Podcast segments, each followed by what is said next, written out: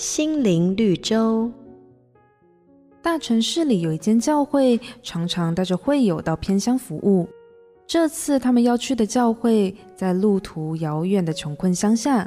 大教会的会友们热心协助儿童主日学，也举办了几场活动，让村子的人非常开心。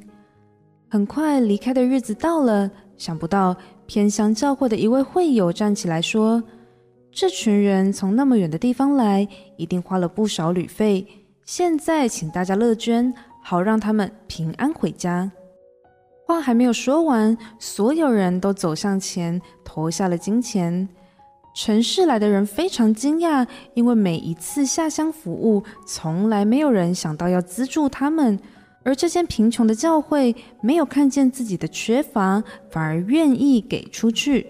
圣经说，又要嘱咐他们行善，在好事上富足，甘心施舍。乐意供给。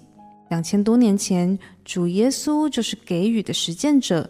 他是木匠的儿子，一生卑微贫穷，但因为他的爱与舍己，千万人得着祝福。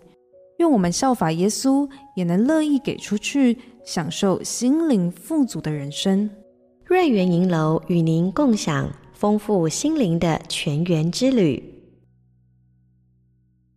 好家庭联播网，中部地区古典音乐台 FM 九七点七，北部地区 Bravo FM 九一点三。